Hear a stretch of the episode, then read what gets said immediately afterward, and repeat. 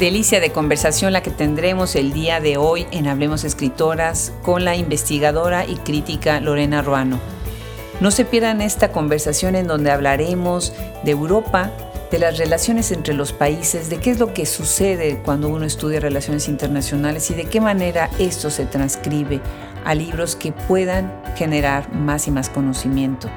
Fantástica la conversación y bueno, pues nosotros somos Hablemos Escritoras, estamos encantados de recibirlos cada semana, lunes y miércoles.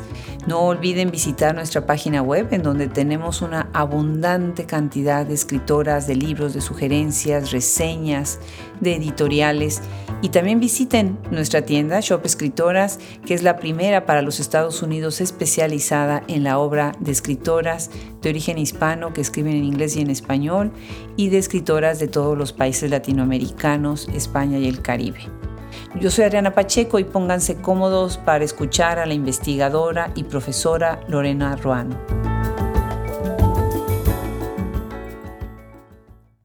Dentro de nuestra sección Críticas en Hablemos Escritoras, tenemos el gusto de conversar con críticas que también son escritoras, porque escribir hay una manera muy definida de decir que es la escritura, pero realmente escribir libros críticos, análisis, también es una manera de escribir. Y hoy nos da muchísimo, muchísimo gusto recibir a Lorena Ruano. Le agradecemos muchísimo a Gaele Calvez haya hecho posible esta conversación. Lorena, qué gusto tan grande tenerte en Hablemos Escritoras. El gusto es mío, Adriana. Muchísimas gracias por la invitación. Es un placer. Y bueno, pues yo me fui de espaldas cuando empecé a leer tus libros y tu, toda tu investigación y tus artículos. Primero por lo docto, lo profundo, lo meticuloso que son estas investigaciones. Y por otro lado, la gran ignorancia que tengo de tantos temas que son tan importantes. Y bueno, pues muchísimas gracias por compartir con nosotros esto. Empecemos con la, con la pregunta obligada. ¿Por qué estudiar lo que estudiaste, relaciones internacionales? Bueno, yo creo que siempre estudiamos algo que tenga que ver con nuestra persona, ¿no? Mis padres son migrantes, eran españoles, yo nací en México, entonces desde ahí ya tenía yo un vínculo con Europa y con lo internacional. Y después, pues la carrera me gustó porque cuando yo tenía 18 años y tenía que escoger carrera, se cayó el muro de Berlín. Y el acontecer internacional en aquellos momentos, pues se volvió una cuestión que llamaba mucho la atención eh, de los medios. Yo, de hecho, estaba en Europa en ese momento estudiando inglés y pues es una de las razones que me llevó a escoger esa carrera. Y luego ya cuando vi el plan de estudios del Colegio de México, me gustó que tenía muchas cosas. Los internacionalistas somos interdisciplinarios había en el programa historia, ciencia política, derecho, economía, y a mí me pareció que era una formación muy amplia que me permitía tocar muchos temas y conocer el mundo, que era lo que me interesaba. Qué interesante, claro que sí. Fíjate que mi hijo, el tercero de mis hijos, él nació un año después, no, un año antes, exactamente el día que cayó el muro de Berlín. Y como nosotros somos familia mexicano-alemana, bueno, pues significa mucho esa fecha para nosotros. Así que qué interesante que estés haciendo referencia a un hecho que pues marcó la vida de muchas familias, aunque no tenga uno que ver con los alemanes, ¿no? Sino es un momento, una época histórica para todo el mundo, ¿no? Fue un hecho global. Claro, claro, definitivamente. ¿Qué otros aspectos dirías tú que cubre lo que es relaciones internacionales? Bueno, pues tienes que conocer la historia de lo internacional, ¿no?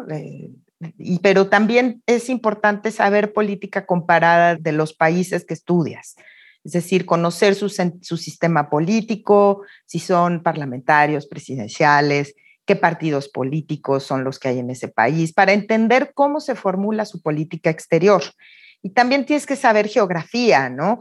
Porque normalmente los países tienden a relacionarse más estrechamente con sus vecinos, ¿no? Y con las grandes potencias. Hay que conocer la historia de las grandes potencias. Yo en mi carrera llevé historia de China, historia de la Unión Soviética en aquella época, llevé historia de Estados Unidos y también llevamos, por supuesto, un curso, varios cursos sobre Europa, ¿no? Y América Latina. Entonces, sí hay que conocer un poco el mundo en general, su historia, eh, su cultura, su sistema político y también pues un poco sus políticas exteriores. Claro. ¿no? Qué interesante que dices la Unión Soviética de ese tiempo. Yo también así lo aprendí. Después cuando me desmenuzaron el país ya era muy complicado, tantos países y tantas capitales que teníamos que aprender. Bueno, y ahora con todo lo que ha pasado últimamente, terrible, ¿no? Regresar a esos tiempos, pensar todo lo que, lo que está sucediendo con Ucrania y con Rusia y los países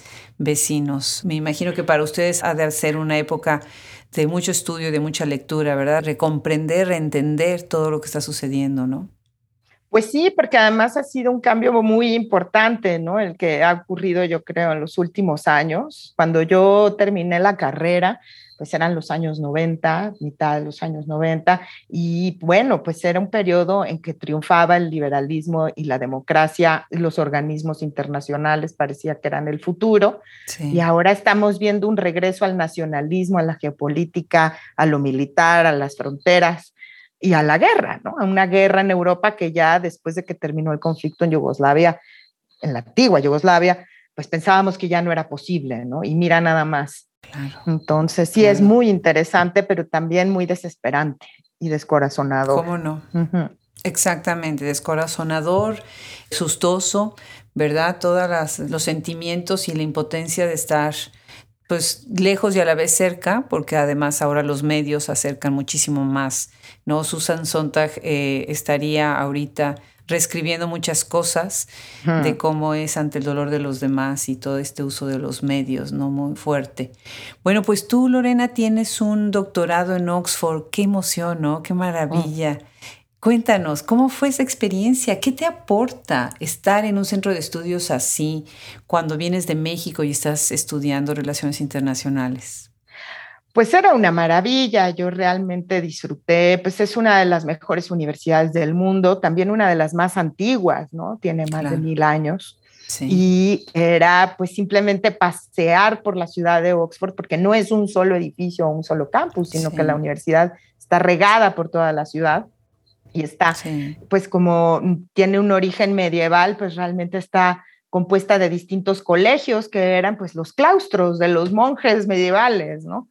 Entonces era, digamos que históricamente era muy rico porque cada salida, incluso al súper, ¿no? Pues veías edificios históricos, etcétera, ¿no? Y además, bueno, por otro lado, siendo la universidad que es, todo mundo quiere ir a dar una charla, todo el que lo invitan va, ¿no?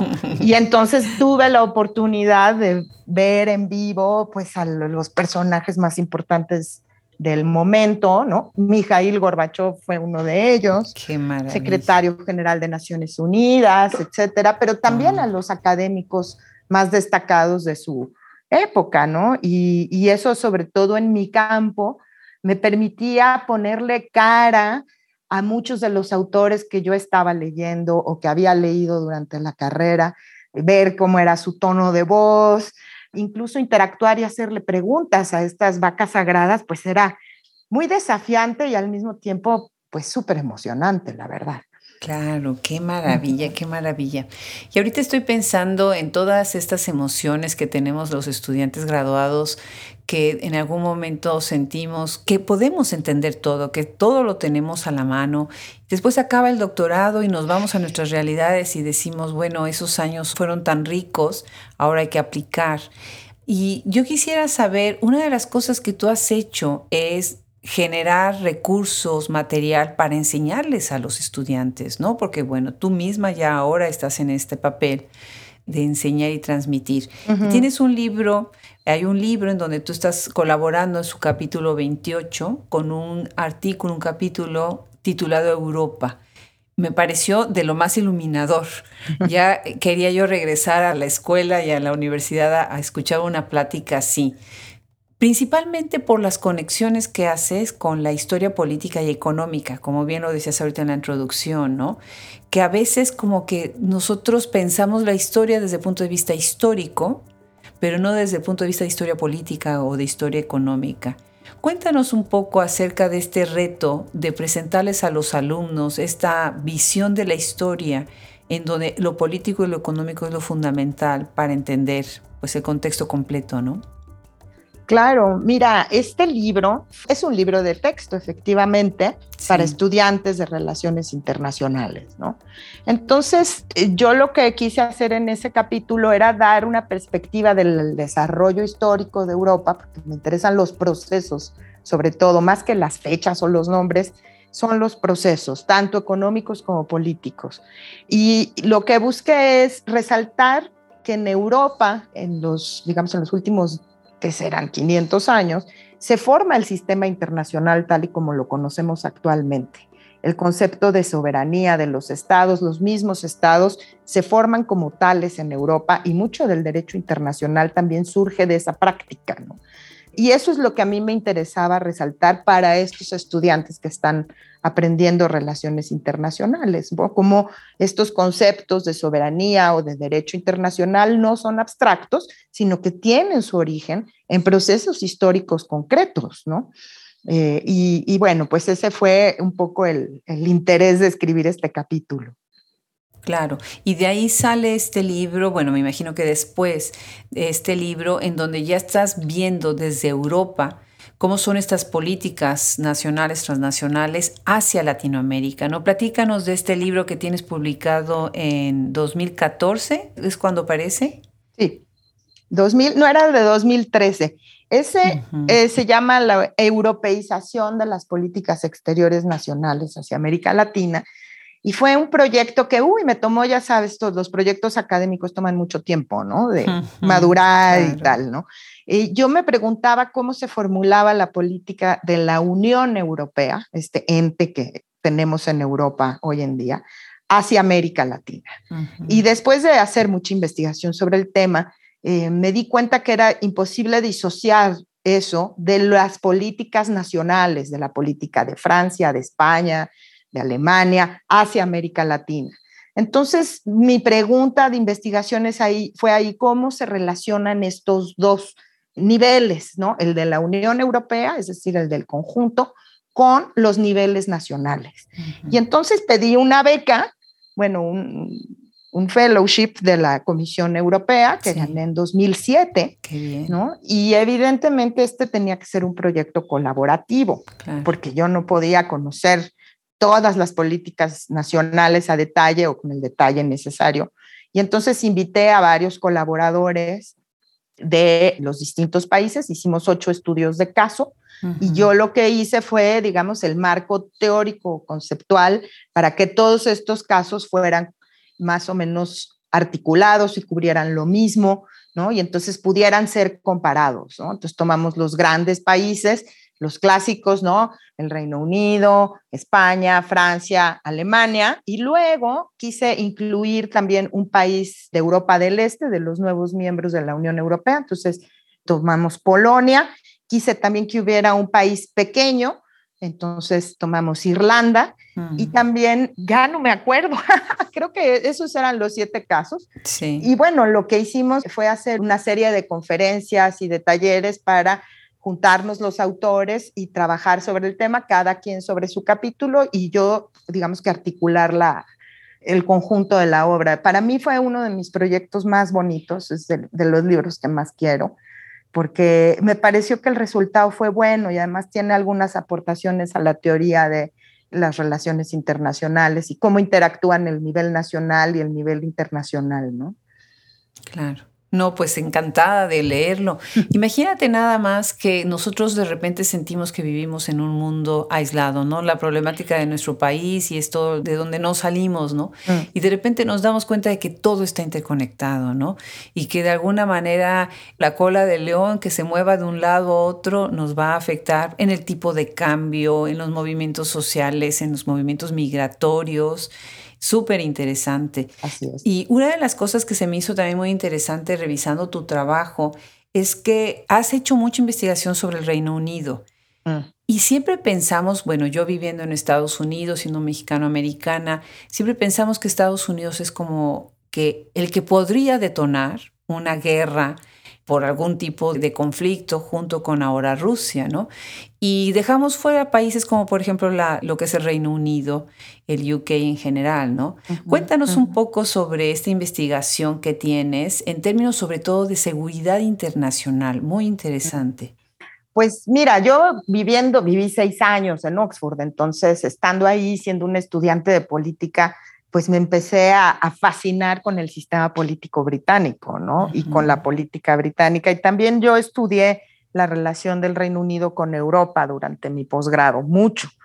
Es un tema que me parecía muy, muy interesante. Ahora, en este capítulo que tú mencionas, yo lo que analizo es también desde una perspectiva histórica de larga duración, el papel que ha tenido el Reino Unido en el sistema internacional moderno porque antes que Estados Unidos, la gran potencia fue el Reino Unido, la reina de los siete mares. La potencia hegemónica en el siglo XIX fue el Reino Unido. Y eso es lo que trato de resaltar en este capítulo, que también muchas de las reglas del derecho internacional de navegación, de comercio, de inversión, pues de alguna manera son producto de la hegemonía británica del siglo XIX. Y me parecía importante resaltar que aunque ya no es la potencia que fue y fue reemplazado por las superpotencias después de la Segunda Guerra Mundial, el Reino Unido mantiene por esa herencia, por ese pasado, mantiene una serie de capacidades que le hacen golpear por encima de su propio peso, que es lo que dice, es el título del, capítulo, ¿no? Porque heredó de ese periodo, pues un cuerpo diplomático, pues de los mejores del mundo, también servicios de inteligencia y espionaje que pues son equiparables casi a los de Estados Unidos, China o la Unión Soviética. Recordarás que hace poco, ¿no? Durante el conflicto en Ucrania, pues han sido fuentes de inteligencia británicas las que han revelado algunas de las cuestiones más importantes, ¿no? Entonces, decir que además, pues es miembro del Consejo de Seguridad de Naciones Unidas, es una potencia nuclear, es también origen de muchísima de la inversión que circula por el mundo, porque también heredó todo un sistema financiero y bancario pues donde se básicamente se hacían casi todos los pagos internacionales desde el siglo XIX. Entonces, aunque ya no sea la potencia que fue, sigue teniendo un lugar muy especial y también su relación especial con Estados Unidos le da un lugar que a lo mejor no tiene, por ejemplo, Francia o que no tiene incluso Alemania, que, que es hoy en día una economía mucho más potente. Claro. Entonces, ese es un poco el, el interés de este capítulo. Me encanta lo que dices, ¿no? Esta relación de amor y odio entre los americanos y los británicos, que a veces sí es, es, es curioso, ¿no? ¿Qué opinas tú del Brexit? Yo opino que es una tragedia, que fue una pésima idea, que la extrema derecha se fue apoderando del Partido Conservador poco a poco, ¿no? Y que esto llevó a una muy mala decisión y además después mal instrumentada déjate tú, o sea, es una mala idea someter a referéndum una cuestión tan compleja que toca tantos aspectos que la gente no entendía, ¿no? Al día siguiente del referéndum, lo que más buscaron en Google los británicos es qué es la Unión Europea. Después de haber votado por salirse, no sabían lo que estaban votando.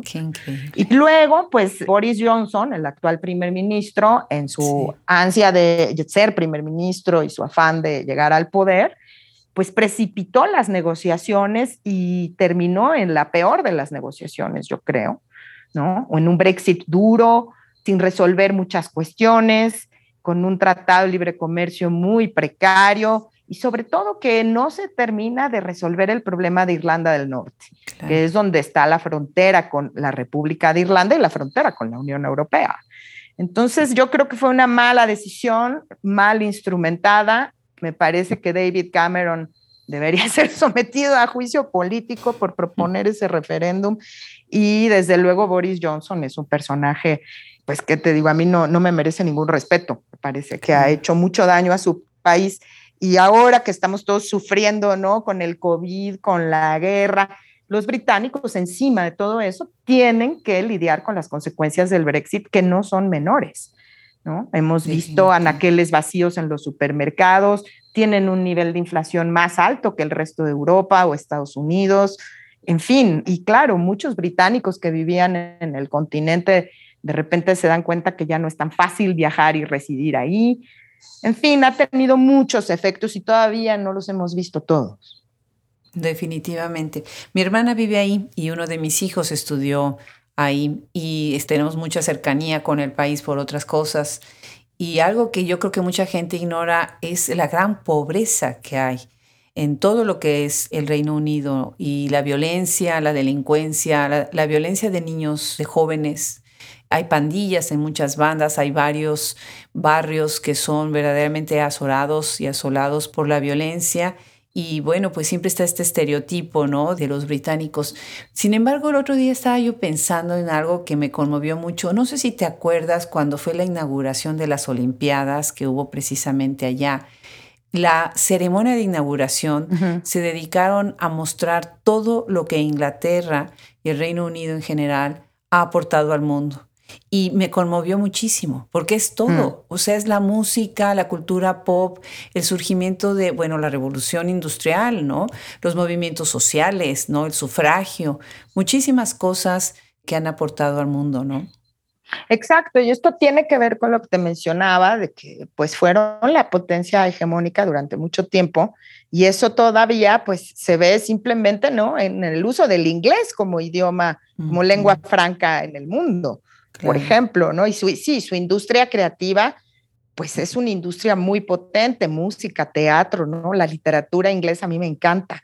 Eh, es fantástica, ¿no? Y no solamente inglesa, sino también en sus excolonias, ¿no? La literatura en la India, incluso en el Caribe, ¿no? V.S. Naipaul, pues escribe en inglés, ¿no? El, premio Nobel. Entonces sí es, a mí me parece fascinante y sí, pues como fueron el origen de la revolución industrial, el origen de la ilustración, pues efectivamente tienen un papel en, nuestra sociedad moderna fundacional. Claro, claro. Bueno, pues cambiando un poco de tema, Fíjate, Lorena, que uno de los temas que más nos preocupa en Hablemos Escritoras es toda la cuestión ambiental mm. y cómo se está cuidando y descuidando, porque también hay que hablar de una teoría y de una tendencia a los cuidados mm. acerca del daño ambiental que esto que se está llamando el antropoceno está causando, ¿no? Esta mirada del hombre tan centrada en sí mismo y tan dejando de lado lo que es importante, cuidar en cuestiones naturales.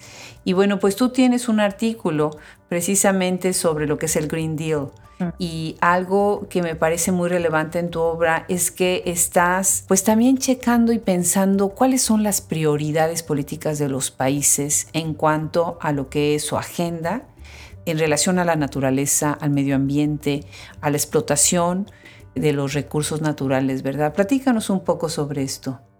Pues mira, desde 2019, cuando entró en funciones la actual Comisión Europea, la presidenta Ursula von der Leyen dijo que la prioridad de su administración, que dura cinco años, sería la lucha contra el cambio climático y propuso este Green Deal, ¿no? Como la política, la prioridad de la Unión Europea en, sus, en su mandato.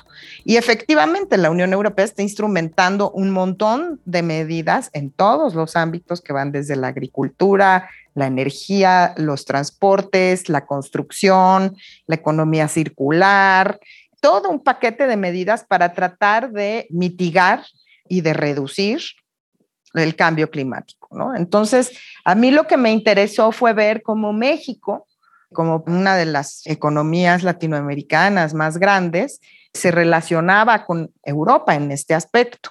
Y lo que desafortunadamente argumento en este artículo es que por un lado, el gobierno mexicano dice que sí le importa el cambio climático en las conferencias internacionales, pero la realidad es que está yendo para atrás. El actual gobierno favoreciendo las energías fósiles con la construcción de una refinería, la compra de otra, ¿no? Subsidiando actualmente los precios de la gasolina. Claro. Y además afectando, cambiando las reglas para impedir que se desarrollen las energías renovables, ¿no? ¿Por qué? Porque es capital privado, es capital extranjero y esto afecta esencialmente a empresas europeas que son las que tienen la tecnología. Entonces, bueno, pues yo, como mi especialidad es las relaciones entre Europa y América Latina, pues me plantearon, este es un, proyecto que, salió de la cooperación alemana, cooperación internacional alemana, que tienen obviamente mucho interés en esto. Hicieron un, este proyecto era como más amplio, nos pidieron a varias personas que trabajáramos la relación de Europa con su país, ¿no? Entonces hay uno sobre México que lo escribí yo, pero hay uno sobre Rusia, hay uno sobre China, hay uno sobre Sudáfrica, hay otro sobre la India, cómo se relaciona Europa con sus principales socios del mundo en este tema tan importante y que debería de ser prioridad de todos. Claro, definitivamente, de todos y de todos los gobiernos, ¿no?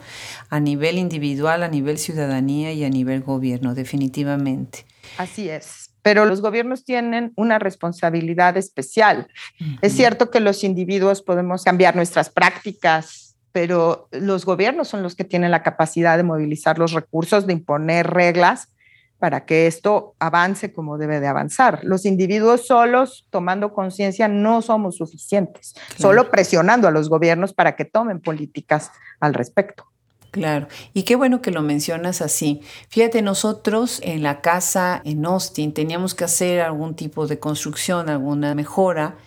No te puedes imaginar la cantidad de documentos y de trámites que tuvimos que hacer, y no, no formados horas en una oficina, porque afortunadamente todo es pues, muy ágil por internet y demás, con mucha ayuda, para demostrar que no íbamos a hacer ningún daño ambiental. Para demostrar que el subsuelo, el agua del subsuelo no se iba a contaminar por ninguno de los trabajos que se estaba haciendo, para demostrar que los animales de la zona, porque vivimos en el campo, no fueran a dañar su hábitat. Y la verdad es que lo hicimos con mucho gusto. Es verdaderamente un dolor de cabeza tener que cumplir con estos requisitos, pero agradecí muchísimo que alguien estuviera vigilándonos, porque a veces no es mala intención, a veces es también ignorancia. Exacto. A veces es la combinación de las dos cosas, ¿no? Y a veces una mala intención definitivamente, pero no hay manera. En un estado como Texas no hay manera, ¿no? ¿Y cómo ibas tú a saber, por ejemplo, no? Si, si que hacer tu remodelación podía afectar a lo mejor a los animales que viven ahí, ¿no?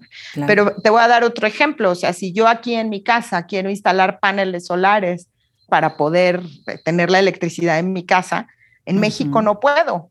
No. Porque la, no, no, no, porque la electricidad que me sobra no la puedo vender a la red de electricidad. O sea, la que yo produzca, si me sobra, no la puedo meter a la red y que la aprovechen otros. No existen, digamos, la red con la interconexión y las regulaciones para incentivar que la gente haga eso, por ejemplo aunque yo quisiera, porque tengo una conciencia ecológica, ¿no? Eh, pues no lo puedo hacer.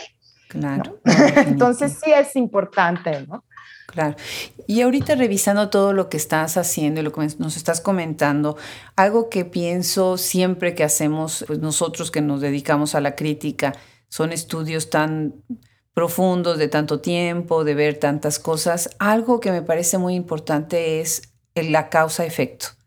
¿No? De qué manera una cosa va a llevarnos a algo.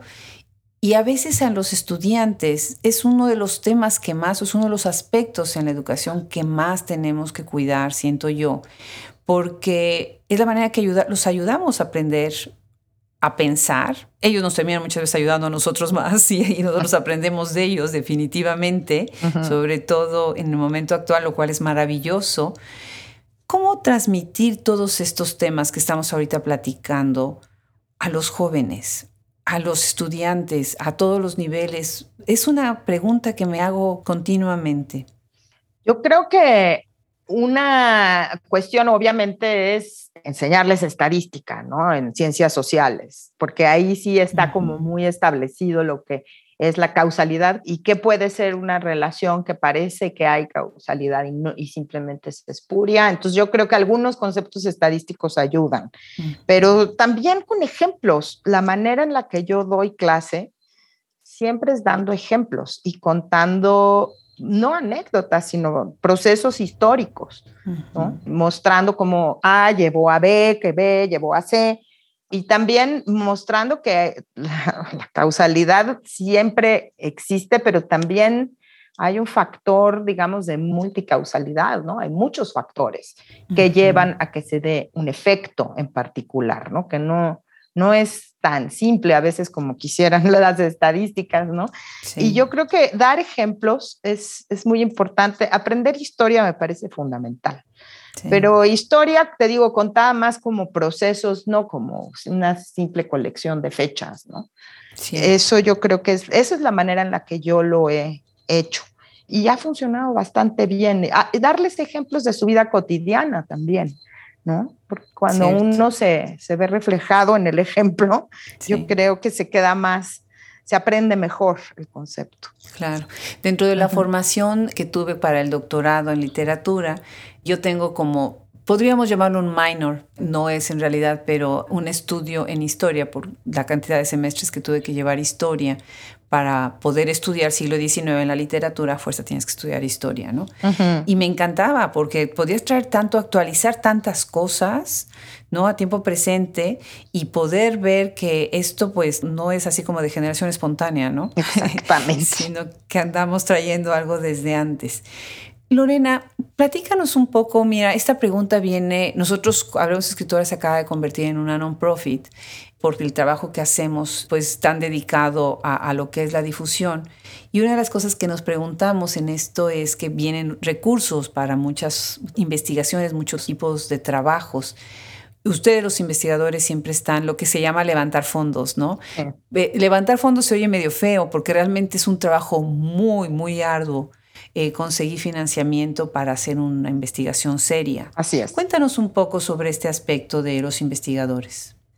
Pues mira, en el CIDE, que es donde yo he desarrollado mi carrera académica desde hace casi 20 años, siempre nos incentivaron mucho el traer fondos de fuera, porque simplemente no alcanza, no alcanza con el presupuesto que nos da el gobierno federal. Entonces, si nosotros queríamos hacer ciertas cosas, pues es organizar el congreso, el taller para poder trabajar con tus colegas en este proyecto que te conté, por ejemplo, de la europeización, pues sí necesitaba pagar boletos de avión, hoteles, etcétera, ¿no? Y eso, ¿cómo lo haces? Bueno, pues yo creo que hay muchas organizaciones que, que financian investigación y una de ellas, una potencia en ese sentido, Obviamente Estados Unidos da muchísima ayuda, pero también los, los europeos invierten mucho en investigación y desarrollo. Y ellos además en sus convocatorias en general lo que promueven es la colaboración entre universidades, entre países, etcétera, ¿no? Entonces, organizar proyectos con otros colegas de otros países también es algo que enriquece mucho tanto la propuesta que la hace ver bien y, enriquece el proyecto generalmente porque tienes distintas perspectivas. Hay gente que piensa distinto y que tiene enfoques diferentes. Obviamente tienen que hablar más o menos el mismo idioma disciplinario. Pues ayuda muchísimo, ¿no? A enriquecer el proyecto. Entonces, sí es un trabajo arduo. Yo he traído fondos de la Unión Europea desde 2007 hasta la fecha para llevar a cabo diversas investigaciones. Y, y, no solamente es para producir la investigación o el, no sé, el escrito, el libro, el artículo, sino para construir redes de colegas con los que puedes trabajar más allá de la institución de donde, a donde pertenezcas, ¿no? Y a mí eso también pues me ha permitido pues conocer a un montón de gente que hace lo mismo que hago yo, pero en otras partes del mundo y que siempre me enriquecen con sus comentarios, con sus trabajos.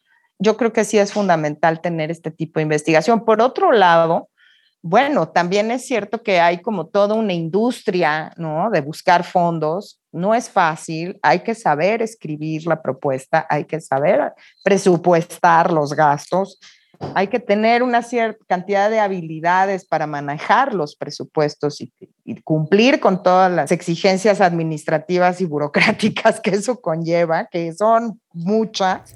Y a veces siento que ciertos colegas tienen dificultades porque pues ellos están metidos en su investigación y no, no es lo suyo estar buscando fondos, ¿no?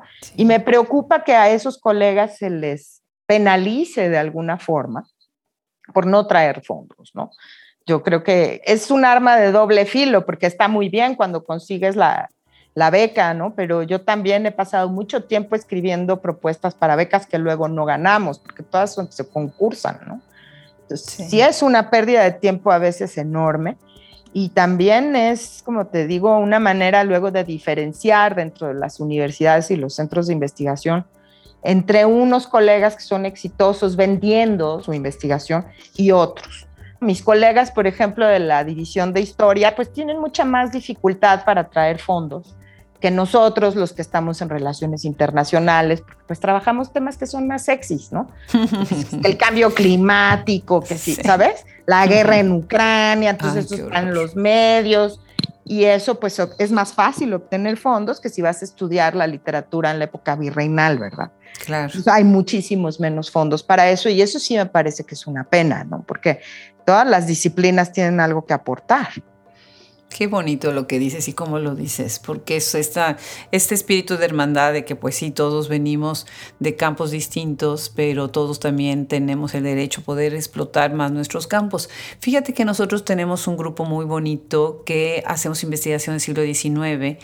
Yo no he participado tanto ahora porque ahora me dedico más a lo contemporáneo, pero una de nuestras colegas fundó este grupo, ella está en Noruega y tienes toda la razón, o sea, Europa tiene muchísimas oportunidades para los investigadores. Y me acuerdo que tuvimos un encierro en Suecia por fondos que consiguió otra de nuestras colegas, éramos 10 especialistas en siglo XIX. Cari Soriano fue una de ellas, Andrea Castro es quien fue nuestra host. Y fue maravilloso, porque imagínate que te encierras a estudiar y a pensar y a hablar y a discutir y lo que sale de esas investigaciones pues siempre son es muy productivo, ¿no? Mm, por supuesto. Y ahorita que estás hablando del CIDE, déjame decirles a quienes nos están escuchando, CIDE son las iniciales del Centro de Investigación y Docencia Económica, es una institución histórica, legendaria, icónica en México que ha sacado investigadores, investigaciones enormes y fabulosas mi tesis doctoral, mi disertación doctoral, fue por un comentario que hizo Pablo Mijangos, quien estaba estudiando el doctorado en historia en, la Universidad de Texas en Austin, en donde yo lo estudié. Y cuando me encantó porque cuando tienes que decidir tu tema de disertación, siempre te haces muchas preguntas, ¿no? Y nada más me hizo una pregunta y me dijo, ¿qué les estaban escribiendo en los periódicos a las mujeres?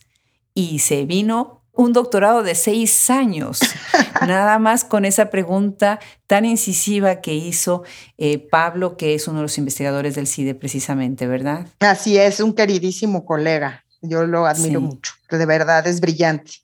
Definitivamente. Además hizo una disertación enorme, enorme, con un doctorado larguísimo y tiene un dirigente de disertación que es Matthew Butler, que es pues una eminencia en, en historia del siglo XIX y transición al XX.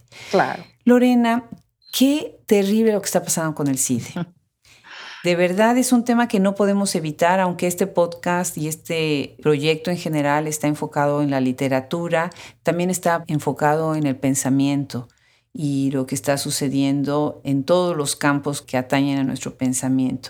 Y bueno, primero te felicito por la valentía, por muchas, eh, por abrir voces, por abrir puertas, por tocar puertas y bueno, de, alguna manera quisiera yo que nos explicaras brevemente, la lucha es por los fideicomisos. ¿Cómo daña la desaparición de fideicomisos una investigación y un trabajo tan brillante como lo que hace una institución como el CIDE? A ver, los fideicomisos ya desaparecieron en 2020 y ahí empezó parte de la lucha, pero ahora estamos en la segunda parte de la lucha, que es que nos impusieron de mala manera un director que no es idóneo y en contra de la opinión de toda la comunidad. Entonces, hay varias luchas que llevamos en el CIDE ya desde hace como tres años. Y la de los fideicomisos, déjate explico brevemente. un fideicomiso es una cuenta de banco con reglas de operación. ¿Eso qué quiere decir? Es un lugar donde tú puedes guardar recursos, pero no puedes ejercerlos a menos que cumplas con ciertas reglas. Entonces, nosotros en el CIDE, como todos los centros públicos con ACIP, que son 27, teníamos un fideicomiso institucional y ese fideicomiso nos permitía, por ejemplo, cuando yo llegaba con mis fondos de la Unión Europea, pues entraban a esa cuenta de banco, al fideicomiso. Y yo solamente podía ejercer esos recursos si yo comprobaba pues el boleto de avión, la factura de la comida, del hotel, etcétera, ¿no? El pago de la investigación, el sueldo del asistente de investigación, etcétera. Entonces, El CIDE fue muy exitoso de todos los centros públicos con ACID, fue el más exitoso en atraer fondos externos porque hacemos políticas públicas. Entonces traíamos dinero, pues eso, de la Unión Europea, del Banco Mundial, del BID, o sea, de muchísimas instituciones internacionales, de la Ford Foundation, en fin, y también donatarias o del gobierno de Estados Unidos para, por ejemplo, hacer un diplomado sobre México para los extranjeros que llegaban a México, ¿no? Del cuerpo diplomático, ese tipo de cosas. Entonces, para nosotros perder ese vehículo fue realmente un gran golpe. O sea, yo ahorita, el dinero que traje, el último dinero que traje de la Unión Europea, que llegó en 2019, no lo he podido ejercer. Mm. No he podido realizar las investigaciones ni hacer las actividades a las que yo me comprometí, hacer una conferencia, publicar unos artículos, contratar asistentes de investigación, para poder participar en este proyecto. Está el dinero ahora parado. Obviamente no nos lo quitó el gobierno porque era dinero de terceros, era dinero de la Unión Europea, pero está varado en una cuenta de banco del CIDE y no se pueden ejercer los recursos. Entonces yo voy a incumplir, yo y bueno, y todos los colegas que participan conmigo en ese proyecto, que somos como cinco, Vamos a quedar mal, no pudimos organizar la conferencia que teníamos que organizar, no pudimos contratar al asistente, no pudimos hacer nada de lo que íbamos a hacer. Mucho lo hemos hecho de a gratis, ¿no? Porque es nuestro trabajo y nos interesa la colaboración pero eso es lo que ha pasado y a gran escala. Lo mismo con los diplomados. Los diplomados, pues, y, toda la educación continua, cursos, talleres especiales, etcétera, se financiaban de esta forma, ¿no? Los estudiantes pagaban su colegiatura, ese dinero entraba al fideicomiso y se nos pagaba, pues, por las horas de clase que hubiéramos dado en el diplomado, por ejemplo. todos los proyectos también de educación continua que no son de grado, digamos, están parados también. No podemos, y esto es terrible porque a la manera en que nosotros pues llegábamos a un público más amplio, más allá de nuestros estudiantes de licenciatura o de posgrado. Entonces, sí ha sido un golpe muy duro y para terminar, te cuento que una parte del dinero que entraba, pequeña, de esos proyectos, se la quedaba el CIDE como recurso propio y de ahí nos pagaban a los investigadores ciertos estímulos eh, por publicación, por dar clases, etc. Y esos estímulos pues no los están pagando desde octubre pasado. Y eso es un problema porque para nosotros pues casi un 20% de nuestro ingreso pues eran estímulos. Entonces, incluso digamos desde el punto de vista de derechos laborales ha sido pues muy nefasto, ¿no? Y luego, bueno, para continuar con el drama, eso le pegó mucho al CIDE, porque el CIDE, pues 20% del presupuesto que ejercía anualmente venía de su fideicomiso. Entonces tenemos pues muchas actividades paradas y estamos incumpliendo contratos y es realmente terrible, dañando nuestra reputación internacional, además que tanto nos costó construir. Pero luego, en diciembre pasado, eh, obviamente el director que había antes del CIDE, que era un investigador, renunció renunció ante toda la presión y el maltrato del CONACIT, que es el Consejo Nacional de Ciencia y Tecnología, que es nuestro, digamos, nuestra cabeza de sector. Y después de él nos impusieron a un señor que se llama José Antonio Romero Tellaeche, que pues no es idóneo para dirigir al CIDE. Y lo impuso CONACIT de manera tramposa, violando los estatutos, en fin, muy mal. Y bueno, este señor empezó a destituir personas de sus cargos, empezó a restringir la libertad de expresión y empezó a querer correr gente simplemente porque nos tacha de neoliberales o no sé qué. Entonces ahí los estudiantes pues tomaron el campus y vivieron ahí durante dos meses, pasaron ahí Navidad y Año Nuevo, ¿no? y solo se salieron porque el COVID en enero pues lo sacó la verdad. Este, entonces ha sido muy dramático. Este señor, además, bueno, para decirte un ejemplo, acaba la semana pasada de ser acusado de plagio en la primera plana del periódico El Universal. y efectivamente. Entonces, ¿cómo puede ser un plagiario director del CIDE, no? Muy mal. Entonces, la, la, tragedia, para terminar con esta historia, es que se está yendo la gente. De diciembre para acá, yo he contado por lo menos unos 25 colegas que se han ido y el que no está pidiendo sabático como yo, está pidiendo licencia, El que puede está buscando también trabajo fuera y se están yendo los profesores, ¿no? los investigadores, porque llevamos ya tres años de batallas y esto nada más empeora. Entonces. La fuga de cerebros, definitivamente. Y esto coincidió además con el conflicto del OutLab. Claro. Que yo, como egresada y con una relación fuerte con la universidad, pues nos dolió muchísimo, de verdad, definitivamente. Pues lo, lamento muchísimo, Lorena. Y de verdad es que nos mantienen todas estas cosas, nuestra investigación y la gran dedicación y devoción que le tenemos a nuestro trabajo, ¿no? Definitivamente. Sí. Ahorita acabas de mencionar algo muy importante, el COVID. Y en el COVID lo que ustedes también tenían, pues tenían voz que hablar, porque yo me recuerdo el día que se cerró todo, bueno, cuando llegamos a México, porque nosotros nos encerramos en México en el COVID, para poder también ayudar a la familia estando encerrados allá y no encerrados acá. Una de las cosas que a mí más me impactó es ver las calles totalmente vacías. Entonces pensé, lo primero que va a pasar es acá la cuestión económica y segundo, la violencia doméstica. Oh, sí. Porque pensé, todos estos hombres que estaban acá vendiendo en la calle, que estaban acá trabajando, están encerrados en una casa con una mujer, ¿no? Entonces, bueno, desde mi área, que también son los estudios de género, definitivamente eso nos iba a preocupar. Y desde tu área, los estudios económicos y políticos y sociales, mm. pues también iba a ser pues algo preocupante, a veces por encima inclusive de la cuestión de salud, ¿no? Y me parece muy interesante el artículo que tienes, el estudio que tienen con Natalia, y ayúdame con la, con la pronunciación. Salta la maquia. Salta la maquia, eh, precisamente sobre el COVID, ¿no? Bueno, aquí lo que pasa es que me invitaron en la revista de International Spectator, hicieron un número especial sobre las organizaciones regionales en el mundo, cómo habían respondido ante la pandemia. Y entonces este número especial pues tenía distintos artículos, ya sabes, uno sobre Europa, otro sobre África, otro sobre Asia, y a nosotras nos pidieron algo sobre, bueno, a mí me lo pidieron sobre América Latina. Yo manejo bastante bien las organizaciones regionales en América Latina, pero no me considero una latinoamericanista seria, porque yo más bien soy europeísta. Entonces le pedí a mi colega Natalia Saltalamaquia, que es otra investigadora del ITAM, que ella sí trabaja mucho América Latina, que lo hiciéramos juntas, además somos muy amigas. Y nos pusimos a trabajar, fíjate que este artículo lo escribimos sin vernos en persona. ya lo, lo hicimos todo por Zoom, todo en línea, todo, todo, todo. La única vez que nos vimos fue para entregar ya el, el manuscrito final con las correcciones de los editores. Wow. Y fue lo que investigamos ahí es qué papel tuvieron las distintas organizaciones regionales en América Latina. Entonces hicimos cuatro estudios de caso. Obviamente yo hice más la parte teórica, igual que en el otro caso, hice más la parte teórica conceptual para hacer luego el análisis comparativo.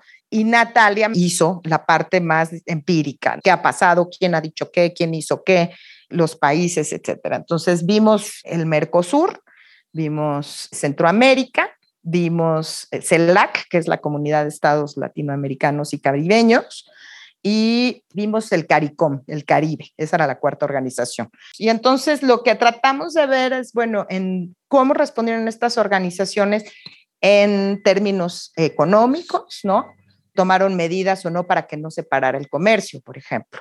El CARICOM reaccionó muy rápidamente y Centroamérica también. Y lo que vimos es que los otros, Mercosur fue prácticamente inútil y la CELAC, que es esta, no es ni siquiera una organización, sino que es como una, como, es un mecanismo de consultas entre los países de América Latina y el Caribe, que México tenía la presidencia eh, rotatoria. Lo que hizo CELAC fue tratar de, como no se hablan en América Latina unos con otros, ¿verdad? Entonces, tratar de despolitizar lo más posible y hablar de temas técnicos, ¿no? Y que esto permitió que la presidencia mexicana pues no naufragara y que se la quisiera mucho más de lo que ya se esperaba, ¿no? Porque se concentró en aspectos técnicos específicamente y que fuera un tema de salud, pues ayudó, ¿no? Eh, porque se politizaba un poco menos, pero sí vimos que el hecho de que a ciertas, que explica, por ejemplo, el éxito de CARICOM y el éxito de Centroamérica, pues que tienen instituciones que llevan mucho tiempo trabajando juntos, tienen cuerpos técnicos capacitados que podían un poco refugiarse de los desacuerdos políticos, ¿no? Entonces, el tener una burocracia que lleva mucho tiempo trabajando, que tiene conocimiento especializado, es lo que hizo la diferencia. ¿no? Y también el hecho de que estas burocracias regionales tuvieran mucho contacto internacional con, pues, por ejemplo, los donantes de ayuda al desarrollo, ¿no? Con la Organización Panamericana de la Salud, etcétera, ayudó también a que articularan respuestas más rápidas. Y el hecho de que muchos de estos países tan pequeños y tan pobres necesitan más a estos organismos regionales que un país grandote como Brasil, ¿no? Que se va por la libre. Eso es más o menos lo que, lo que encontramos en el artículo y lo hicimos porque nos lo pidieron, pero fue para mí fascinante hacer este estudio comparativo porque buscamos cuáles serían las, las, distintas categorías en las que podíamos compararlas, ¿no? Medidas que se tomaron en términos, digamos, de salud, medidas económicas y medidas políticas. Eh, esas fueron como las tres categorías y en qué niveles. Entonces hicimos ahí nuestra tablita y salió bastante bonito. ¿Cómo no? ¿Cómo no? Y ese sí me lo leí todo y de verdad que cómo me gusta cuando se hace esto tan interseccional, ¿no? Conectando tantos cabos y interdisciplinario, porque definitivamente no, no vivimos, como decíamos hace un momento, bueno, bajo capelo, aislado de todo lo demás, ¿no? Todo se habla, todo es importante y relevante. Lorena, fascinante tu historia, tu trayectoria, tu investigación de verdad toda una inspiración para los jóvenes que están escuchando ahorita. Eso es lo fascinante de los investigadores y cómo es que tienen que estar también sobreviviendo a todo, pero al final están las publicaciones y necesitamos leerlas. Esto también es literatura aunque no digan, aunque no sea ficción, aunque no sea poesía, aunque no sea todo lo que estamos pensando que es literatura en una visión muy, muy tradicionalista, en la universidad estudiábamos a Darwin, ensayo, ensayo era parte de, nuestra formación como gente de letras, ¿no? Y así también son los ensayos críticos. Claro. Pues muchísimas gracias, Lorena, felicidades de verdad y mucha suerte, mucha suerte con todo y con el sabático. Muchísimas gracias y muchas felicidades por este proyecto que tienes tan importante para dar a conocer la voz de las mujeres en la literatura, en la ciencia, porque sí, también ahí hay un desbalance de género importante y me parece fantástico lo que estás haciendo. Es un trabajo muy, muy, muy necesario. Muchísimas gracias, de verdad, en nombre de todo el equipo. Y bueno, pues un abrazo grande hasta la Ciudad de México. Otro para ti hasta Austin.